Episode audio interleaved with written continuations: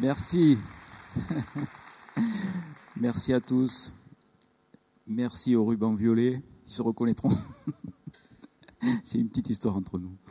Avant de commencer, euh, je voudrais remercier moi aussi, euh, comme ça a été fait ce matin, mais à titre personnel, Guy Daniel, l'éditeur qui me soutient euh, depuis toutes ces années. C'est le dixième ouvrage, celui-ci, que je publie chez lui. C'est dire si je suis attaché à cette maison d'édition. Quand il a commencé à, me publier, il n'y avait pas grand éditeur qui aurait misé sur le cheval. Hein. C'était mon, cinquième livre, et puis j'avais déjà des idées bien subversives. Et puis grâce à lui, j'ai fait tout ce chemin, grâce à vous aussi. Euh, plusieurs titres qui ont été publiés euh, à l'étranger, notamment des, pays où euh, les auteurs français ne sont pas très populaires, notamment aux États-Unis, au moins sous cette thématique au Japon ou en Russie. Donc vraiment, je lui dois un grand merci. Puis merci aussi à mon équipe, Marc Leval et Étienne Dupont, euh, qui me suivent, mes fidèles compagnons de route, à travers cette aventure que je vais vous présenter euh, là, euh, cet après-midi, puisque je vais vous parler donc de conscience intuitive extraneuronale, mais aussi de transcommunication hypnotique. Alors ça va venir, ne vous inquiétez pas. Voilà. Nous sommes dans un espace-temps où il faut tout respecter.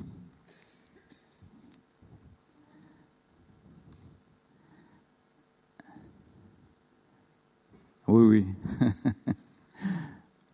On va faire ensemble un petit tour d'horizon de cette conscience intuitive extraneuronale et de cette conscience analytique cérébrale, et puis aussi euh, parler euh, de cette interaction entre ces deux formes de conscience euh, que je propose.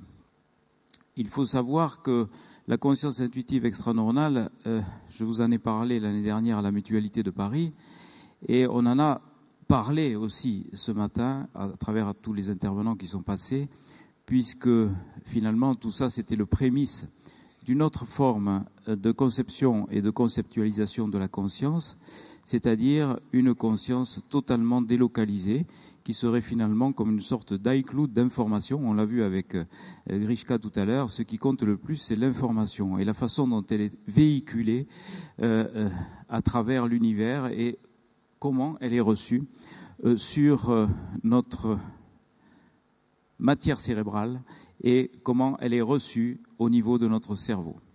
La conscience intuitive extraneuronale, c'est un modèle euh, qui est assez euh, révolutionnaire et qui a été quand même acté dans une thèse de doctorat en médecine que j'ai eu le plaisir euh, de diriger. François Lallier a étudié pendant trois ans des cas de personnes qui avaient connu des arrêts cardiaques et qui, au cours de ces arrêts cardiaques, avaient eu cette fameuse incursion dans l'au-delà. Il a étudié ça et pendant trois ans, il a répertorié 118 cas d'arrêt cardiaque, 118 personnes qui avaient euh, vécu cette fameuse expérience de mort imminente, que moi j'appelle expérience de mort provisoire. Car en fait, il faut être logique. Depuis euh, les travaux qui ont été publiés euh, par Devries et Baker en 2001, en mars 2001, donc vous voyez, c'est pas, quand même pas tout récent, ça fait 17 ans que ça a été publié, on sait que dans les 15 secondes qui suivent l'arrêt cardiaque, eh bien, on a un électroencéphalogramme plat, on a une mort clinique.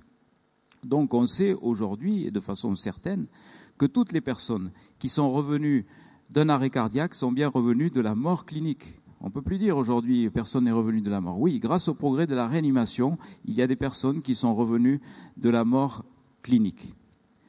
15 secondes, c'est extrêmement court. Dans les conditions optimales de surveillance de nos activités cardiaques, c'est-à-dire dans nos unités de soins intensifs, dans euh, les réanimations, il y a une période d'incompressible d'au moins 15 secondes, bien sûr, avant que l'infirmière entende la sonnerie de l'alarme qui vient d'alerter qu'un cœur s'est arrêté, qu'elle se précipite au chevet de la personne qui a eu cet arrêt cardiaque, eh bien là, les 15 secondes sont passées depuis longtemps.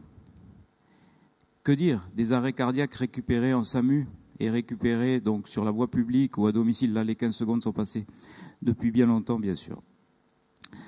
Donc vous voyez euh, ces personnes qui racontent que pendant leurs arrêts cardiaques, elles ont pu assister à leur réanimation, elles ont pu décrire de façon certaine les gestes qui ont été prodigués pour essayer de refaire partir le cœur, qu'elles sont capables de décrire ce qui se passe dans une autre pièce ou même à distance de leur propre corps, eh bien, on peut dire que tout ça a été perçu, entendu, vu avec autre chose que les organes sensoriels.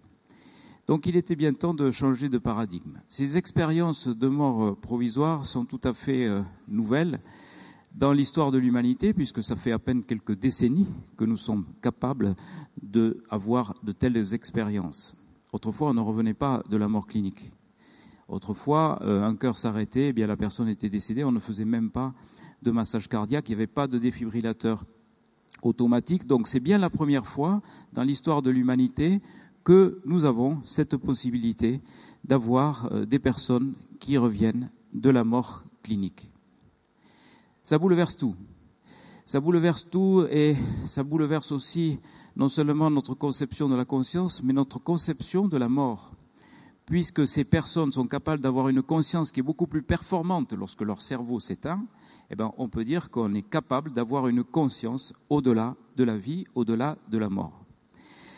Donc euh, ces personnes font chaque fois le même voyage, quel que soit le sexe, la religion, la philosophie, euh, quelle que soit la géographie. On voit bien que c'est le même voyage qui va être exprimé de façon différente, mais euh, ce voyage-là est, toujours avec les mêmes séquences, la même séquence événementielle. Les gens sortent de leur corps, voient leur corps, assistent à leur animation, voient ce qui se passe à distance, passent dans un tunnel, rencontrent une lumière d'amour inconditionnel, une lumière qui est non éblouissante mais très puissante. Ils rencontrent un guide spirituel, des guides spirituels. Ils rencontrent un être de lumière qui leur dit qu'as-tu fait de ta vie, qu'as-tu fait pour les autres? Et puis ils rencontrent aussi des défunts. Et c'est dans cette rencontre des défunts que l'expérience est la plus marquante. Johnston en a parlé ce matin, il a évoqué le nom d'Eben Alexander, ce neurochirurgien d'Harvard qui ne croyait pas du tout aux expériences de mort imminente, ou tout au moins il disait que tout ça c'était de l'hallucination, puisque lui il est neurochirurgien, il donne des cours de neurochirurgie, il travaille sur la matière, donc c'était pas du tout quelqu'un qui était branché sur ces expériences en tant qu'expérience authentique. Et il vit lui-même l'expérience, il est confronté dans cette expérience avec le visage d'une femme qu'il ne connaît absolument pas et qu'il retrouve après son expérience. Il s'aperçoit que cette femme qu'il a suivie dans l'au-delà n'était autre que sa sœur biologique décédée au moment de son expérience. Donc l'information n'était pas, bien sûr, située dans son cerveau, elle était ailleurs. Les personnes voient leur vie, euh, ont des rétrocognitions, euh, ressentent tout le bien et le mal qu'ils ont fait aux autres, comme si c'était eux-mêmes qu'ils avaient fait ce bien et ce mal. Ils sont projetés aussi euh, dans le futur, image précognitive de ce qui va arriver, ce qui va arriver après cette, euh, expérience fabuleuse.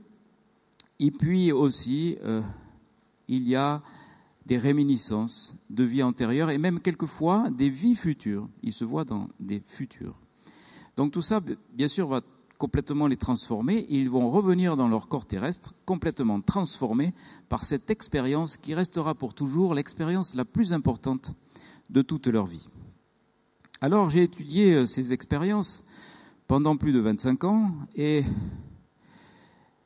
ça m'a apporté beaucoup d'enseignements parce que ma démarche est assez originale puisque bon, euh, j'ai reçu un enseignement de médecin, d'anesthésiste, de réanimateur, récemment un enseignement d'hypnose, et puis aussi cet enseignement de tous ces expérienceurs, et puis aussi un enseignement qui m'a été donné par des médiums ou des chamans. Alors ça, ça fait très mauvais ménage avec euh, le monde médical,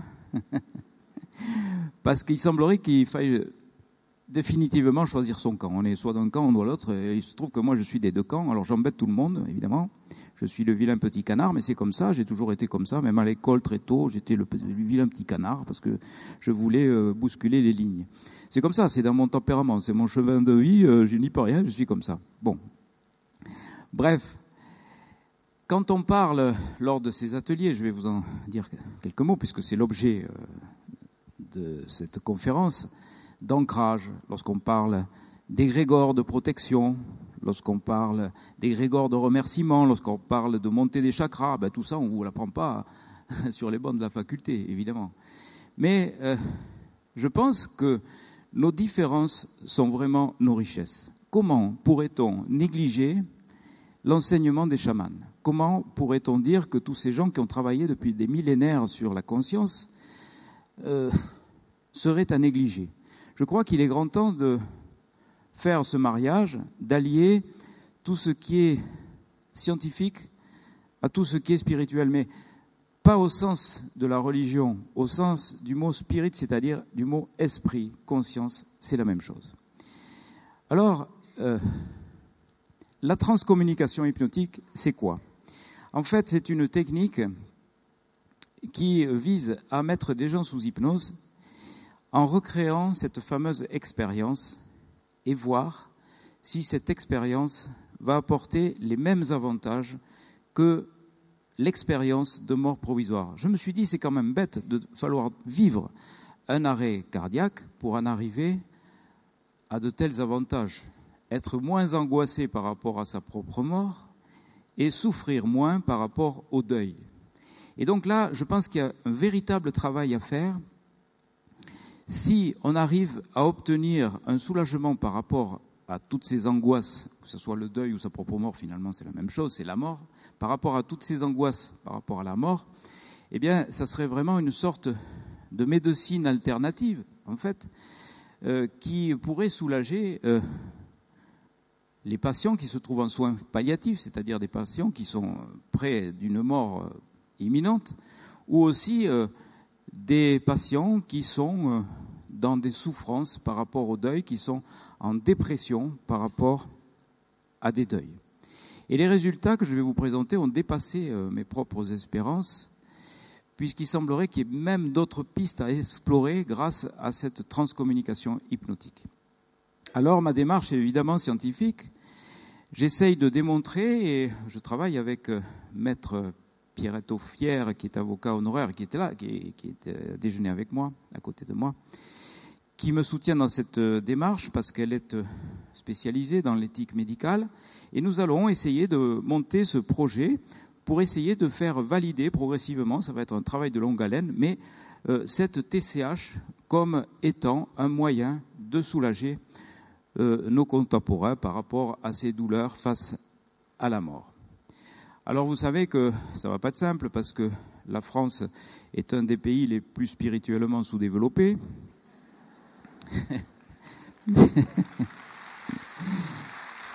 vous le savez, puisque vous êtes là. Euh, nous avons aussi le record mondial euh, de consommation de psychotropes, d'anxiolytiques et d'antidépresseurs. Ces deux records mondiaux sont euh, liés, évidemment. Parce que si on considère euh, la vie comme étant uniquement euh, une succession d'événements et que nous ne sommes que de la matière, eh elle devient vite insupportable et absurde. Donc, euh, s'il n'y a pas une seule once de spiritualité dans une société, eh c'est une société qui ne peut que se droguer avec le renfort et l'encouragement des lobbying des laboratoires pharmaceutiques.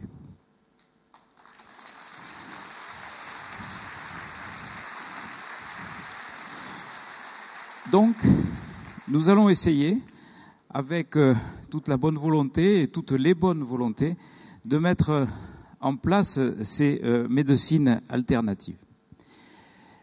La conscience intuitive extraneuronale, c'est finalement une source d'information qui nous est personnelle. Et si elle nous est personnelle et est débarrassée de la matière, ça veut dire qu'elle est immortelle puisque la matière est mortelle et euh, la conscience analytique cérébrale, elle, est au contraire bien présente et euh, bien mortelle, évidemment.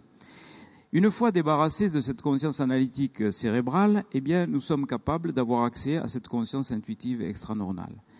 La conscience analytique cérébrale, que l'on peut situer dans le cerveau, évidemment, c'est celle qui traite l'information. Elle traite l'information et elle va trier ce qui est convenable et ce qui n'est pas convenable, ce qui est conforme à nos apprentissages et ce qui ne l'est pas. Elle va exclure ce qui ne l'est pas, elle va accepter ce qui l'est. Ce qui fait que les informations qui sont situées euh, dans notre conscience intuitive extraneuronale, elles vont être euh, filtrées, triées et exclues en fonction de nos apprentissages. Plus nos apprentissages seront longs et difficiles, plus cette conscience analytique cérébrale sera censurante. Il y a plusieurs euh, phénomènes qui m'ont fait arriver à cette conclusion de dissociation de conscience intuitive extraneuronale à cette conscience analytique cérébrale, c'est essentiellement l'observation. L'observation qui fait que ces gens, une fois débarrassés de leur activité cérébrale, c'est-à-dire au moment de la mort clinique, au moment de l'arrêt cardiaque, ont eu accès à tout un tas d'informations qui normalement ne sont pas accessibles être capable de se déplacer dans le temps et dans l'espace, être capable de se connecter à une donnée euh, euh, d'information universelle, etc., leur vie antérieure, leur vie future, enfin, tout ce qui est relié au temps, faire même comme Nicolas Fraisse du remote viewing. Donc tout ça est accessible lorsque la conscience analytique cérébrale est mise en veilleuse. Elle est mise en veilleuse à quel moment? Eh ben, elle est mise en veilleuse au moment du sommeil, au moment de l'anesthésie générale, au moment des comas, ou au moment de la mort clinique. Dans ces situations, on a accès à cette conscience intuitive extraneuronale. C'est l'observation aussi euh, qui fait que j'ai compris que nous ne pouvions pas avoir 100% d'expérience. Pourquoi y a-t-il entre 12 et 18% d'expérience telle que je vous les ai décrites il y a une minute, d'expérience de mort provisoire, chez les adultes? Et pourquoi n'y a-t-il pas 100% Pourquoi y a-t-il 65% d'expérience chez les enfants? Pourquoi cette différence avec les adultes? L'hypothèse que je soutiens, c'est que notre conscience analytique cérébrale va filtrer les informations, va exclure celles qui sont dissonantes. C'est un petit peu ce qui se passe dans l'illusion d'optique. Lorsque vous avez une figure incohérente, votre conscience analytique cérébrale va substituer des lignes incohérentes par des lignes cohérentes pour rendre l'image cohérente en fonction de vos apprentissages. Et c'est pour cela que les enfants sont moins sensibles à l'illusion d'optique. Et c'est pour ça aussi que nous avons cette différence de pourcentage d'expérience chez les enfants, 65%, alors qu'il n'y en a que 12 à 18% chez les adultes, tout simplement parce que les enfants sont moins formatés par leur conscience analytique cérébrale. D'ailleurs, les enfants jouent souvent avec des amis invisibles, ont des perceptions médiumniques, ont des réminiscences de vie antérieure. Donc, on voit bien que les enfants ont plus accès à cette conscience intuitive extranormale. Donc, c'est ce modèle qui a été proposé dans la thèse de doctorat en médecine que j'ai dirigée, de François Lallier, qui a remporté euh, mention très honorable. Donc, c'était à euh, ma connaissance, la première fois que dans un document officiel de médecine, on proposait enfin cette hypothèse. Alors on ne dit pas que ça fonctionne comme ça, mais on a fait euh, cette dissociation entre cette explication matérialiste du cerveau sécréteur de conscience avec la modélisation que je donne de cette conscience intuitive extraneuronale. Donc vous voyez, on est quand même sur le bon chemin, puisque ça commence à être admis comme hypothèse. C'est déjà un premier pas. On ne dit pas que ça fonctionne comme ça, mais c'est admis comme hypothèse. Effectivement, si on admet cette hypothèse, tout devient logique.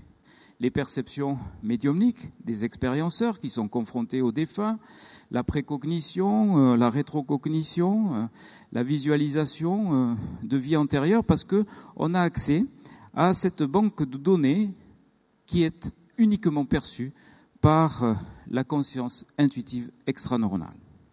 La conscience intuitive extraneuronale, elle est sollicitée par diverses informations.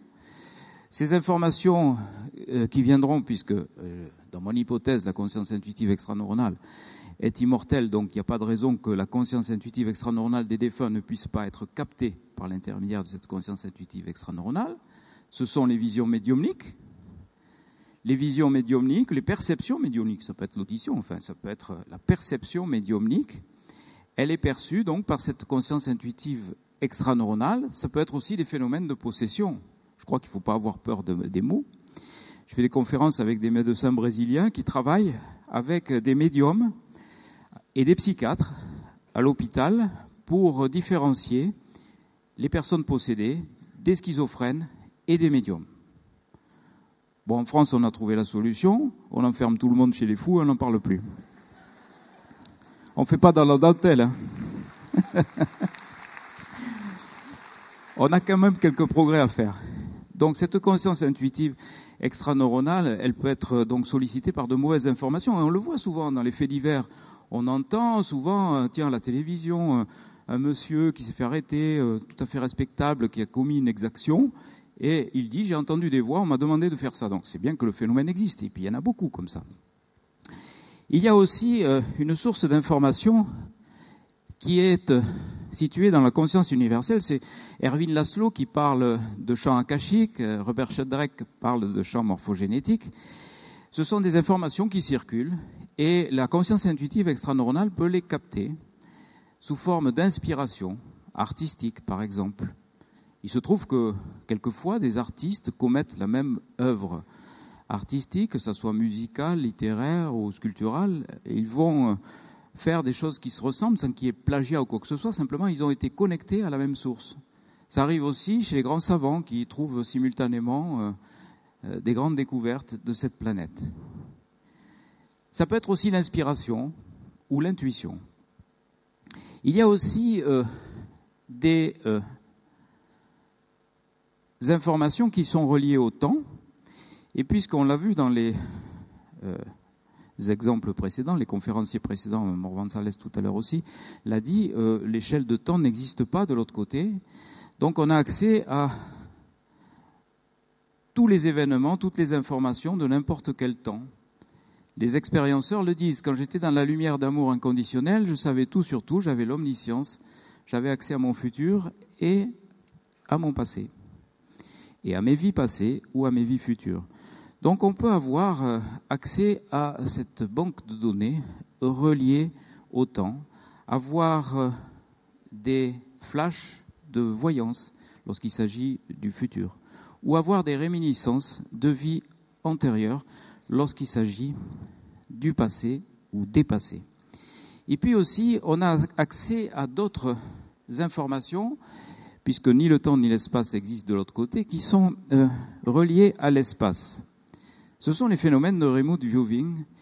Et, il y a des expérienceurs qui, euh, durant leur arrêt cardiaque, ont pu bien sûr se délocaliser à distance de leur corps terrestre. Il y a beaucoup d'exemples comme ça et qui circulent.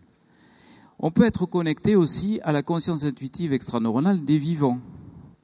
Ce sont les phénomènes télépathiques qui existent euh, très souvent chez les femmes, beaucoup plus que chez les hommes comme si euh, les femmes avaient euh, cette possibilité d'occulter leur conscience analytique cérébrale beaucoup plus que les hommes qui eux, ont du mal. On est tous dans euh, le domaine où il faut essayer d'analyser les choses, de mesurer les choses. On parle bien de l'intuition féminine, mais c'est vrai. Je reçois beaucoup de courriers de mamans en particulier qui ont été connectées lorsque leurs enfants allaient mal et à distance. Conscience intuitive extraneuronale de sujets vivants qui arrive à être connecté par la conscience intuitive extraneuronale de quelqu'un qui est en état d'être connecté. Il y a aussi, euh, alors, vous voyez, j'ai pas mis Dieu, j'ai mis, je fais très attention, euh, j'ai mis conscience supérieure ou information supérieure. Je ne veux pas faire de prosélytisme, je ne sais pas qui est Dieu, je ne sais pas. Mais enfin, quand on est un scientifique digne de ce nom, euh, Johnston l'a encore martelé ce matin, forcé de constater qu'il y a quelque part un grand architecte, quand même. Je ne suis pas franc-maçon non plus, mais pour parler de grand architecte. Mais euh, quand même, c'est logique. Même Einstein le disait, Dieu ne joue pas au dé. Enfin, je crois que tous les intervenants, même Grishka euh, tout à l'heure, nous a dit que vraiment, hein, l'information initiale, elle existe bien quelque part. Donc, euh, on est connecté aussi à cette conscience supérieure, à ces informations supérieures. La conscience analytique, elle, elle est beaucoup plus basique.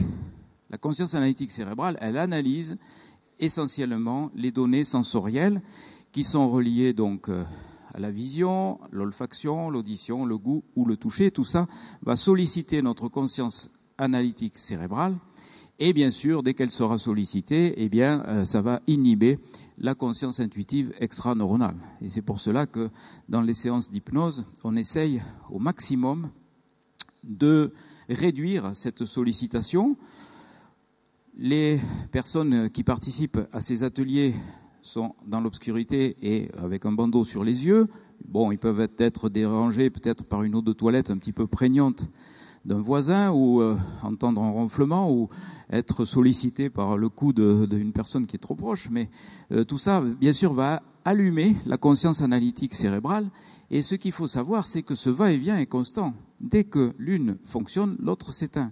Mais c'est très rapide. On peut venir d'un état de conscience analytique cérébrale à un état de conscience intuitive extraneuronale à la vitesse supérieure à la lumière, parce que c'est la vitesse de l'information.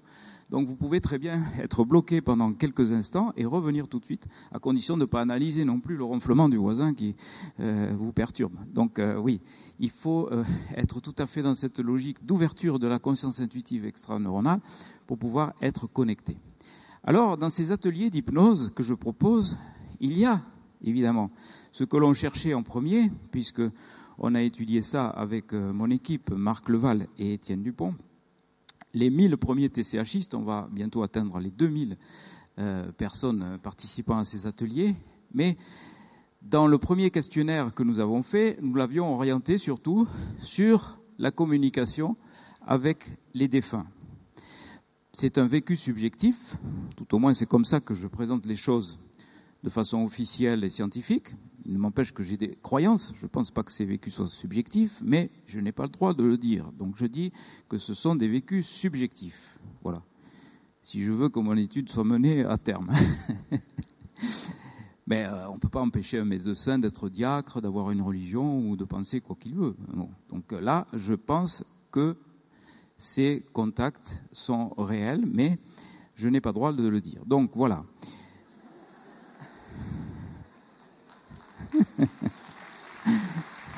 Donc je ne le dirai pas.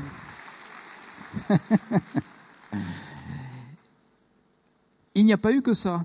Il y a eu, euh, bon, bien sûr, dans ces ateliers, euh, on a eu beaucoup d'émotions parce que vraiment, on a euh, des retours qui nous font dire que les contacts ne peuvent pas être subjectifs. Par exemple, donc vous trouverez dans ce livre où il y a beaucoup de témoignages et tous les témoignages sont avec leur nom d'auteur. Donc je veux dire, et autorisation de publication, on peut les vérifier. On peut vérifier ces témoignages, on peut les contrôler.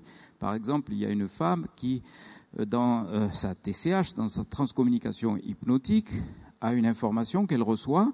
Elle voit sa sœur, sa sœur, plutôt sa nièce, pardon, c'est pas sa, sœur, c'est sa nièce. Elle voit sa nièce décédée, qui lui annonce qu'au moment de cet euh, accident qu'il a tué, elle était enceinte de cinq mois.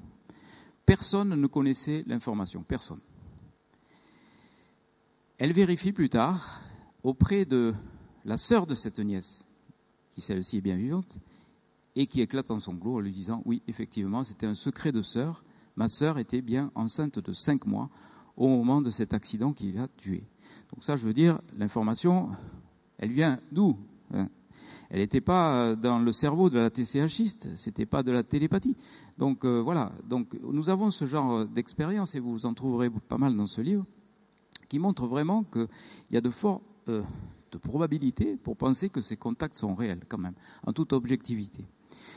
Des euh, informations, il y en a eu aussi chez les TCHistes avec la conscience universelle. La conscience universelle euh, qui nous donnerait des informations pour notre vie personnelle. Par exemple, une TCHiste ressent, je les appelle comme ça, hein, ceux qui ont fait des TCH, TCHistes, ressent une chaleur au niveau de ses deux mains et en même temps, elle entend que désormais il va falloir qu'elle soigne avec ses mains. Donc elle est dans un chemin de vie nouveau depuis sa TCH. Il y a de grandes informations euh, que l'on pourrait, euh, si vous voulez, résumer euh, par de grands principes. Sur les 1000 TCHistes examinés, eh bien, ces grands principes, ça serait de dire que de l'autre côté, ils nous disent que rien n'est grave et que tout est juste que nous sommes ici pour faire des expériences spirituelles, que plus ces expériences spirituelles sont difficiles et plus nous progressons. C'est un discours qui est inaudible, bien sûr, quand on est dans cette vibration terrestre. Allez donc expliquer à une maman qui vient de perdre son enfant que rien n'est grave et tout est juste. elle va vous envoyer balader, elle aura raison. Donc, euh, quand on est sur cette vibration terrestre, on ne comprend pas. Mais quand on est connecté à cette conscience intuitive extra-normale, on a d'autres explications. Et on retrouve aussi ce même discours chez les expérienceurs que j'ai étudiés. C'est pour ça que ça me trouble, parce que on a vraiment touché du doigt quelque chose qui montre que nous sommes connectés à une conscience intuitive extra-normale, à la fois dans la TCH et à la fois dans l'expérience de mort provisoire.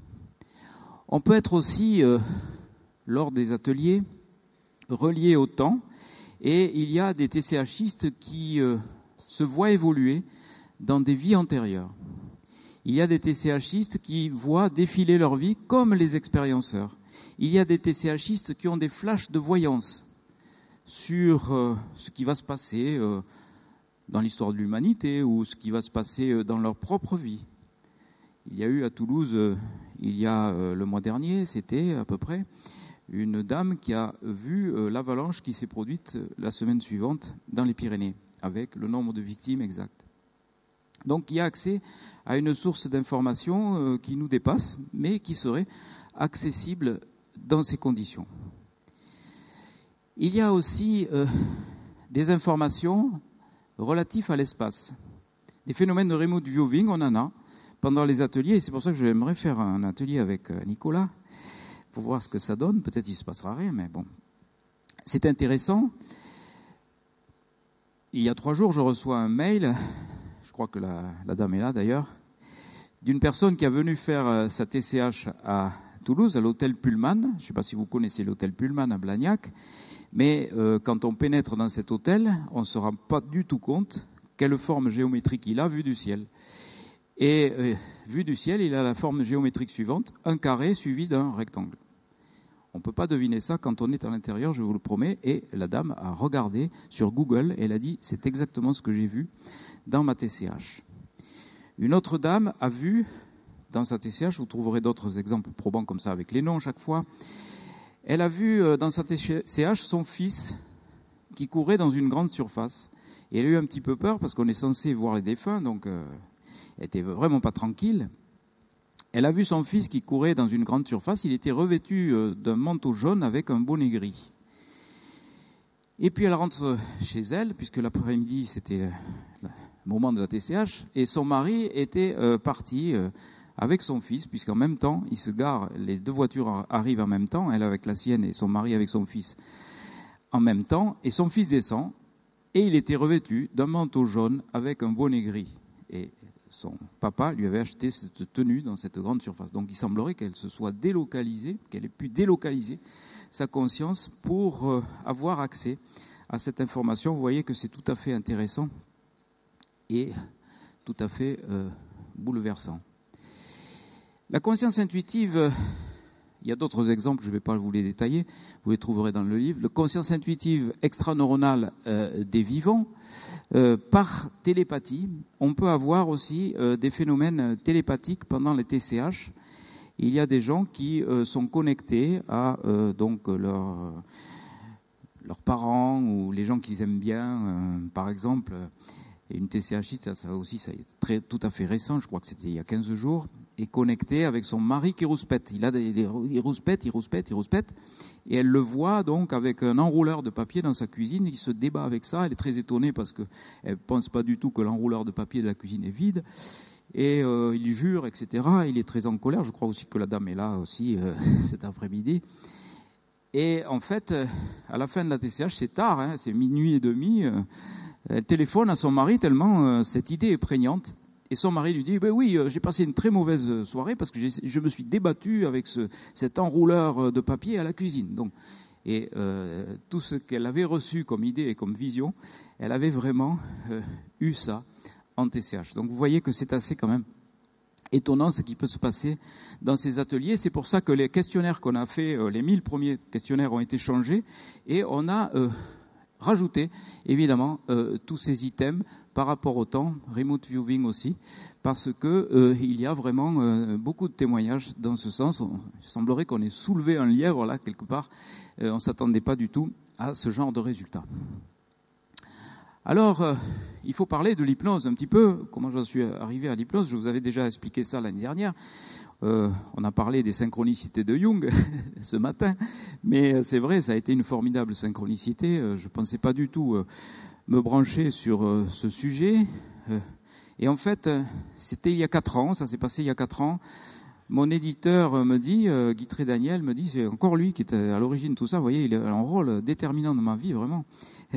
Guy, il me dit, c'est bien cette tournée à faire au Canada, mais il faudrait faire des workshops parce que les Canadiens, ce sont comme les Américains, ils aiment bien travailler sur des concepts. Et là, je venais de publier un livre qui s'appelle Les trois clés pour vaincre les pires épreuves de la vie. Et dans ce livre, je proposais déjà cette dissociation entre cette conscience analytique cérébrale et cette conscience intuitive extra-normale. Et j'expliquais comment on devait se débarrasser de cette conscience analytique euh, cérébrale pour pouvoir affronter ces pires épreuves de la vie. Nous étions au bistrot et je me dis, mais comment je vais pouvoir couper la conscience analytique cérébrale des gens dans des workshops? Je vais quand même pas provoquer des arrêts cardiaques et, après avec des défibrillateurs là dans les ateliers. Je vais pas quand même euh, injecter des produits anesthésiques dans les veines hein, non plus. Euh, c'est tout simplement impossible dans mon cas, je me disais. Et euh, synchronicité, dans l'avion qui me ramène à Toulouse, puisque Guy Daniel est à Paris, j'ai la solution qui me tombe du ciel. À côté de moi s'est assoupie une personne et un magazine ouvert sur ses genoux. Le titre du magazine, enfin de l'article plutôt, qu'il avait probablement endormi. L'hypnose, de point la solution à tous vos problèmes. Merci là-haut. C'est pas ma faute, hein Donc je me suis formé à cette technique euh, d'hypnose qui est employée euh, dans les blocs opératoires et qui a fait ses preuves puisque maintenant on peut opérer, vous le savez, couper la conscience analytique cérébrale sensorielle des gens pour opérer euh, sans produits chimiques. Donc là vraiment c'est la preuve que c'est possible. Et on amène les gens dans une suggestion. Mais la suggestion que je propose, ce n'est pas du tout celle qui est suggéré euh, pour faire des anesthésies, puisque ce voyage, on ne le suggère pas, évidemment, pour des gens qui vont être opérés. Dit le tunnel, etc., ils vont avoir peur, évidemment. Donc, euh, c'est un petit peu dissuasif. Donc, non, bien sûr. Le principe de l'hypnose est simple. D'abord, il faut casser le, un certain nombre de croyances sur l'hypnose. Il y a un côté ésotérique ou spectaculaire qui n'est pas du tout euh, chouette, je trouve, par rapport à cette technique qui est formidable. Il n'y a pas de contre-indication à l'hypnose. Les seules deux contre-indications, c'est la démence simplement parce qu'on ne comprend pas les informations qui sont données, ou la surdité parce qu'on ne les entend pas. Mais sinon, ce n'est pas dangereux du tout. Ce n'est pas irréversible. Il n'y a jamais personne qui est resté hypnotisé euh, à vie. Ah, mais vous voyez, mais il y en a qui pensent que c'est dangereux parce qu'on peut rester hypnotisé. J'ai eu ça. C'est surtout Marc Leval qui a ça, parce qu'il est en première ligne, il, au téléphone, il explique chaque fois la TCH, il fait un gros travail. il, répond à des questions de ce genre. Euh, il n'y a pas de domination euh, de l'hypnotiseur sur l'hypnotisé. On ne peut pas faire commettre une exaction à quelqu'un euh, sous hypnose, c'est totalement impossible, parce qu'il faut que la personne hypnotisée soit consentante. On ne peut pas être hypnotisé contre son gré, ça n'existe pas. Donc il n'y a pas de domination, et puis c'est euh, moi, je préfère parler de facilitant plutôt que d'hypnotiseur, parce que je trouve l'hypnotiseur a une connotation un petit peu euh, spectaculaire et ésotérique qui est, qui est pas très, euh, très bonne. Et en fait, le facilitant va simplement vous suggérer, mais vous adhérez ou vous adhérez pas. Vous pouvez changer d'idée, faire un voyage parallèle, etc. et revenir ensuite. Donc il n'y a pas de danger. Le principe est très simple. Vous êtes tous là, je suis là, je, je sais pas, je vous vois pas tous, mais a priori, personne n'est endormi, donc euh, nous sommes à 21 Hz à peu près si on nous fait un électroencéphalogramme, à peu près dans ces zones-là. Si par euh, des techniques de respiration, de méditation, de relaxation, avec le ton de la voix, avec des répétitions de mots, bref, les techniques qui sont employées en bloc opératoire pour descendre progressivement, on arrive à être situé dans des zones aux alentours de 10 Hz à peu près, eh bien, vous allez être dans une zone où ce que l'on va vous suggérer vont devenir vos propres pensées. Et vous pouvez être comme ça, amené dans un voyage. En dessous, vous dormez. Donc, euh, il faut vraiment être dans cette euh, échelle-là euh, de valeur électrique corticale cérébrale. Ma première hypnose, je l'ai eue pendant l'adolescence, en fait. Je devais avoir une douzaine d'années. Et l'hypnotiseur, c'était mon médecin généraliste, qui ne savait pas du tout qu'il était hypnotiseur. Il m'a recousu le genou sans anesthésie locale. Mais en même temps, il m'a raconté une histoire. J'étais tellement passionné par son histoire que je n'ai rien senti. Il m'a amené dans son voyage. Il était perdu dans une forêt et il me racontait comment il était perdu dans une forêt, comment on l'avait retrouvé. Il y avait beaucoup de suspense. C'était un excellent médecin de famille. Et quand ça a été terminé, il m'a tapoté sur la joue. Il m'a dit C'est bien, t'as pas pleuré, euh, t'es très courageux. Mais j'avais rien senti, vraiment. Et donc, il m'avait mis dans un état hypnotique où il y avait eu cette possibilité d'être euh, totalement coupé de ma conscience analytique cérébrale. Nous avons, euh, avec Marc Leval et Étienne Dupont, mis en place un protocole. Nous avons beaucoup travaillé pendant deux ans ensemble pour euh, créer ces ateliers qui sont maintenant bien rodés, mais chaque fois perfectibles. Et c'est vos retours, chaque fois, qui nous font faire ces progrès. C'est pour ça que nous ne voulons pas abîmer ce concept de TCH et puis surtout, si euh, nous voulons faire des études par rapport à ces protocoles, il faut homogénéiser la, technique. C'est-à-dire, il faut vraiment qu'il y ait, euh, dans les mêmes conditions, les 40 fauteuils, euh, les 600 mètres de câble, la table de mixage, le son relief. Il faut exactement le même process pour qu'on puisse donc faire des comparaisons par rapport et croiser nos résultats. C'est pour cela que nous avons déposé cette marque TCH, qui est désormais protégée. Donc, euh, on travaille aussi avec euh, Jean-Charles Chabot, euh, qui a mis en place le même process exactement. On est allé les voir au Canada, on a fait les ateliers avec eux. Il a acheté le matériel très exactement comme on l'a, comme nous travaillons avec notre équipe. Et les ateliers de TCH vont démarrer le 14 avril à Montréal avec euh, l'équipe de Jean-Charles Chabot, qui est, euh, je trouve, une autorité euh, incontestable dans le domaine de l'hypnose. Il est là aussi. Mario Beauregard, qui m'a préfacé mon livre et qui est intéressé aussi par ce sujet, fera probablement aussi des, des, essais scientifiques, pourquoi pas, des électroencéphalogrammes, pourquoi pas, au TCHiste, pour voir ce qui se passe au niveau de la matière pendant ces ateliers. Et nous allons ainsi progresser. Il y aura aussi euh, un programme de formation qui va être mis en place pour les psychiatres qui sont intéressés. Il y en a déjà pas mal, des médecins, il y en a déjà pas mal qui euh, nous envoient leurs patients parce qu'ils euh, trouvent que ça peut être d'un apport considérable pour soigner les souffrances du deuil ou les angoisses de la mort. C'est l'explication. C'est pour ça que nous avons voulu déposer ce concept. Alors comment ça se passe? Dans un premier temps, Marc Leval accueille euh, les personnes, il les met en confiance. Bah, il y a beaucoup de personnes qui ont peur. vous savez, la peur, c'est euh, l'activation de la conscience analytique cérébrale, la CAC. Donc il faut absolument que la peur soit la plus faible possible, pas d'appréhension pour cela aussi qu'il y a quelquefois euh, des personnes qui viennent à une première TCH, ça ne marche pas, ils voient le process, ils n'ont plus peur, ils reviennent à la deuxième, ça fonctionne. Donc il faut évacuer la peur, il faut évacuer aussi les attentes, il faut évacuer l'analyse. C'est pas facile à faire, c'est facile à dire, mais pas facile à faire. Donc tout ça, euh, Marc Leval, vous l'avez jugé ici euh, déjà, ses qualités de présentateur, d'homme de télévision et de radio, il sait faire. Il sait faire, il sait mettre les gens en confiance et euh, il sait expliquer en gros comment se passent euh, ces ateliers. Ensuite, donc, euh, nous faisons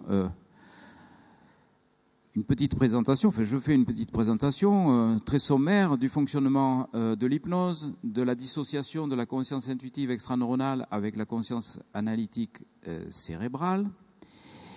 Ça dure à peu près une quarantaine de minutes, à, la suite de quoi les personnes que vous voyez assises là avec euh, leur euh, questionnaire devant les yeux qui ne répondent, ils répondent pas euh, tout de suite, ils répondent qu'à la fin, ils peuvent remplir éventuellement le sexe et l'âge et la profession, pas l'identité puisque on a voulu aussi étudier les religions et vous savez qu'il y a une loi qui interdit en France de euh, cibler les personnes en fonction de leur religion. Donc, comme on a choisi l'anonymat, on a pu étudier les religions. Vous verrez dans les résultats que je vais vous présenter euh, des choses qui sont assez intéressantes. Donc, vous voyez un petit peu l'atelier, comment il se déroule. Nous avons préféré utiliser des câbles parce qu'on veut éliminer tout ce qui est ondes circulatoires. Et euh, donc, il y a 600 mètres de câbles. Il y a ces casques haute définition. Euh, avec euh, l'effet relief. Il y a une grosse table de mixage, vous voyez, euh, avec Étienne qui est aux manettes et qui règle en permanence ma voix avec le son. Et nous commençons par faire cet égrégore de protection qui ça dure une minute. C'est un petit rituel conseillé par les chamans et les médiums. Vous voyez, je suis totalement ouvert à d'autres enseignements. Et ensuite, je leur présente donc différentes images pour leur suggérer l'ancrage, pour leur suggérer la montée des énergies, la montée des chakras. Nous faisons euh, des respirations ensemble, nous faisons des relaxations ensemble et euh, nous sommes euh, plongés ensuite dans cette séance d'hypnose. Donc à côté de moi, il y a euh, Étienne qui règle la machine. Au début, on se faisait des signes, maintenant c'est même pas la peine. On est tellement euh, habitué à nos rituels et à nos rythmes que euh, nous fonctionnons en totale synergie. Je pars, très honnêtement, je pars moi aussi dans ce voyage qui est jamais le même et qui dure en moyenne 1h15. Peut-être il y en a entre vous qui ont déjà fait l'expérience. Ça peut être moins, ça peut être plus, puisque je ne, lis aucune note, je me laisse complètement porter. Alors on va dire tout ça est suggéré. Non, parce que ce qui est suggéré, c'est effectivement l'ancrage, la montée énergétique des chakras, la sortie du corps, le passage dans le tunnel, et ensuite il y a des stations. Et dans les stations, il y en a cinq de sept minutes. Les personnes sont seules avec la musique hypnotique. Et c'est pendant ces stations que les informations arrivent, que les expériences arrivent. Quelquefois, les expériences, elles arrivent à la fin parce que les personnes euh, sont totalement découragées parce qu'il ne s'est rien passé. Et enfin, elles lâchent leur cac. Et là, en trois minutes, elles ont des expériences époustouflantes. Donc, vous voyez, ce sont des expériences assez uniques et qui sont quand même significative pour euh, la majorité des gens. Alors vous voyez, on leur demande de euh, porter des couvertures parce qu'effectivement la température du corps diminue, ça peut diminuer de 0,2 degrés toutes les 15 minutes parce qu'en état hypnotique, tout se ralentit. La respiration se ralentit, on est aux alentours de 10 euh, fréquences respiratoires par minute. Le cœur aussi, c'est pas dangereux du tout. Le cœur peut s'accélérer de temps en temps parce qu'on a des moments d'émotion, mais en général, donc, euh, on a euh, tout ça, on a une réduction de la fréquence respiratoire, une réduction de la fréquence euh, cardiaque. Et d'ailleurs, la réduction de la fréquence respiratoire favorise l'état hypnotique. C'est pour ça que je leur fais faire une petite hypocapnie avant l'hypnose. On fait une hyperventilation d'une minute. Pendant une minute, les personnes hyperventilent de façon à faire baisser le taux de CO2 dans le sang artériel, provoquer l'hypocapnie qui provoque la baisse de la fréquence respiratoire et donc par ce biais l'état hypnotique. Toujours aux manettes, Étienne à côté de moi, il n'arrête pas avec ses boutons, il y en a beaucoup, mais. Et puis il y a euh, des gens qui partent en voyage, bon là on en a pris quelques-uns, il y en a. Ce monsieur euh, pensait avoir un épagnol euh, sur les genoux. Parce qu'on lui a demandé, mais qu'est-ce qui s'est passé? Ben, Mon épagnol est venu me voir et je l'ai senti. Parce qu'il n'y a pas que des perceptions visuelles, euh, auditives, il y a aussi des perceptions sensorielles, des gens qui se sentent caressés, touchés, etc.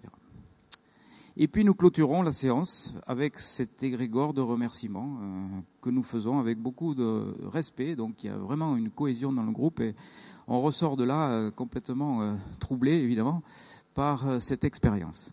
À l'issue de ça, les personnes me gratifient de leurs euh, impressions en remplissant ce questionnaire. Donc je leur demande dans un premier temps, évidemment, puisque la conscience analytique cérébrale va tout balayer, de jeter les premiers mots ou les premières phrases qui leur viennent parce que la conscience analytique cérébrale va censurer tout très rapidement. Donc c'est comme le matin quand on se réveille, on rêve toutes les nuits et plusieurs fois par nuit, et pourtant, à moins de noter tout de suite ce qui s'est passé, on risque d'oublier. Donc, ils me remplissent ce questionnaire. Donc, il y a l'âge, le sexe, la profession, la religion. Euh, on se demande si la personne a l'habitude de pratiquer la méditation, si c'est la première fois qu'elle participe à la séance d'hypnose. Et là, euh, on doit répondre par oui ou par non, parce que si c'est entre les deux, on ne peut pas exploiter. On a été obligé d'éliminer les questionnaires où il y avait entre les deux ou une case qui n'était pas remplie.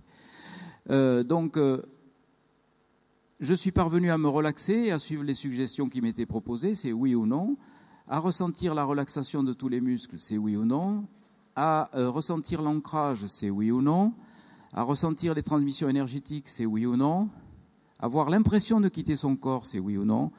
J'ai pris un bon exemple, il a couché oui partout. Hein. il, y en a, a, c'est non, hein. c'est non partout, il y en a. Hein. Euh, je pense avoir pu communiquer. Ah oui, je suis parvenu à avoir la sensation d'être mis en contact avec un défunt. Je pense avoir pu communiquer avec un défunt. Je pense avoir reçu des informations de ce défunt. Voilà euh, le questionnaire qui a été utilisé. Alors, dans les résultats euh, que j'ai obtenus, il y a des choses intéressantes.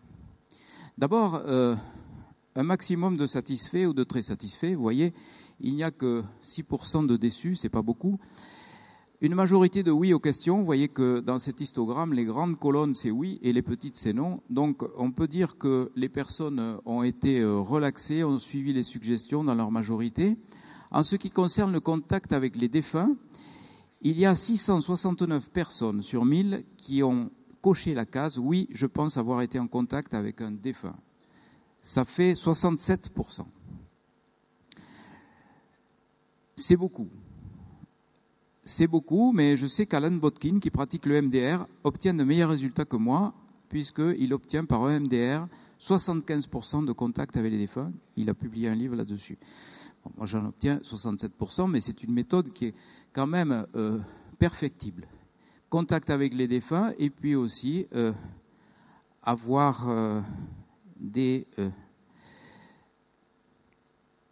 échanges avec le défunt, ça c'est un petit peu plus compliqué quand même.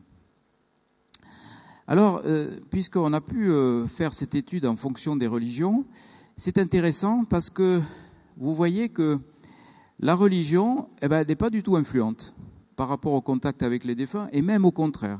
Et on retrouve ça aussi chez les expérienceurs, dans l'étude qui a été faite avec les expérienceurs, et François Lallier qui va euh, sortir un livre très bientôt. François Lallier, donc je vous rappelle, cet étudiant qui a obtenu sa thèse de doctorat en médecine grâce à cette euh, étude sur les 118 cas d'arrêt cardiaque, va publier un livre grand public qu'il m'a fait l'honneur euh, de préfacer et euh, il parle aussi de cette dissociation entre des expériences positives chez les expérienceurs et les religions. Il semblerait que ça ne soit pas influent et même au contraire, donc euh, nous avons euh, à peu près 40% de catholiques, 40% de personnes athées ou sans religion, et les autres c'est euh, musulmans, juifs, il y a même des taoïstes, bouddhistes, et donc une majorité de catholiques ou de gens qui n'ont pas de religion ou qui sont athées. Bon, dans les deux cas, on retrouve à peu près les 6%, hein, 6 et quelques pourcents de déçus. Ce qui est intéressant aussi, c'est que parmi les déçus, il n'y a pas que des gens qui euh, ont eu des contacts, euh, qui n'ont pas eu des contacts avec les défunts.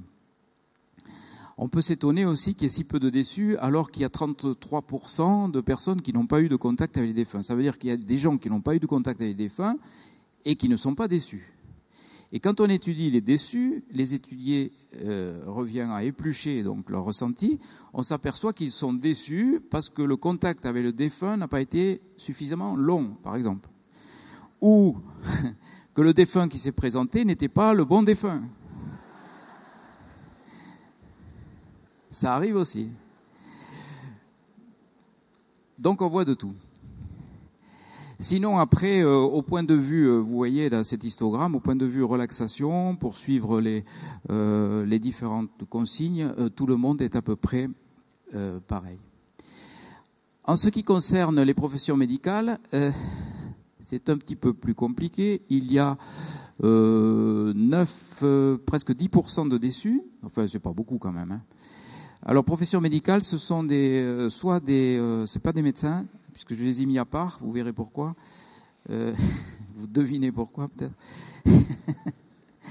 la conscience analytique cérébrale. Ce sont des infirmières ou des aides-soignantes. Il y en a pas mal dans les ateliers.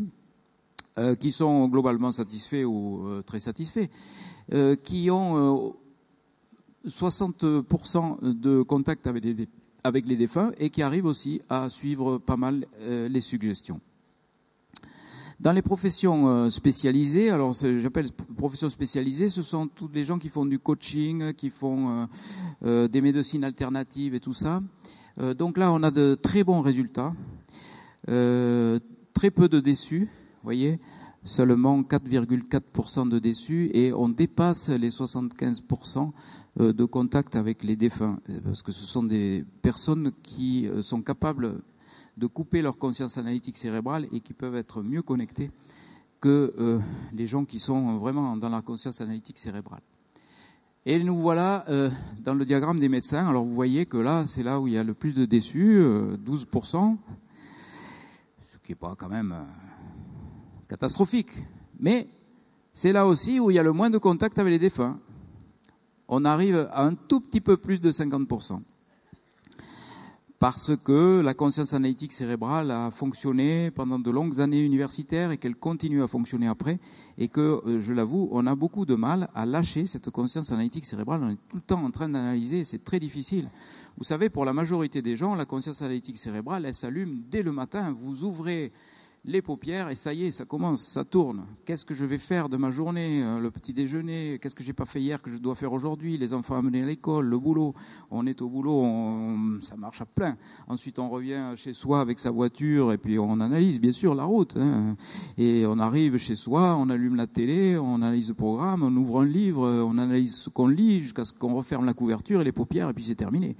Et le matin, ça recommence, sauf que le matin, dès le réveil, la conscience analytique s'allume et censure toutes les informations de la conscience intuitive extraneuronale. Donc vous voyez, euh, les médecins, c'est les plus mauvais pour la conscience euh, analytique cérébrale marche trop. Alors, euh, il y a aussi ce diagramme qui est intéressant pour les gens qui ont l'habitude de pratiquer la méditation et les gens euh, qui ne pratiquent pas la méditation. Et eh bien là, on pouvait s'y attendre. Effectivement, euh, les résultats sont bien meilleurs chez les gens qui ont l'habitude de, quitter leur CAC pour se brancher sur leur CIE. Et on a à peu près 7% de déçus dans les euh, deux populations, enfin 6 ou 7% en pratiquant la méditation ou ne pratiquant pas la méditation. Les résultats sont les meilleurs avec euh, euh, les gens qui pratiquent l'hypnose. On est au-delà des 67% chez eux et ils sont moyennement déçus 6% euh, aussi, euh, pratiquant l'hypnose ou ne pratiquant pas l'hypnose. Ils suivent euh, beaucoup mieux les suggestions, par contre, parce qu'ils ont l'habitude de, ce genre de technique. Et ils sont globalement avec de meilleurs résultats que la moyenne pour le contact avec les défunts. Les hypnothérapeutes, alors eux, ce sont des, c'est là où on a les, meilleurs résultats les hypnothérapeutes sont, ce sont des gens qui pratiquent l'hypnose et qui sont intéressés d'ailleurs par la TCH et certains euh, vont se former à, cette TCH, j'espère euh, qu'ils euh, ont vu ce que ça pouvait donner. Donc vous voyez, il y a très peu de déçus, il y a 2,6% de déçus seulement, et là on est au-delà des 75% pour le contact avec les défunts. Donc c'est vraiment considérable. Et euh, ils sont à 100% pour tout ce qui est euh, suivi des suggestions, relaxation évidemment, parce qu'ils connaissent les process euh, de l'hypnose et ils savent très bien comment tout ça fonctionne. Donc voilà ce livre, le dixième publié chez Guitré Daniel. Ça ne sera pas le dernier, il y en aura d'autres chez cet éditeur que je vénère et que je remercie parce que vraiment c'est grâce à lui que toute cette aventure est possible. Il a, fallu que je trouve un éditeur courageux pour euh, me publier et euh, pour que je puisse poursuivre ce travail de recherche et que je puisse aussi euh, l'exposer. Innover, c'est penser à côté, disait Albert Einstein. Je pense qu'avec la TCH, on pense bien à côté, très à côté même, et j'espère qu'on aura un tout petit peu innové. Je vous remercie. Merci beaucoup. Merci.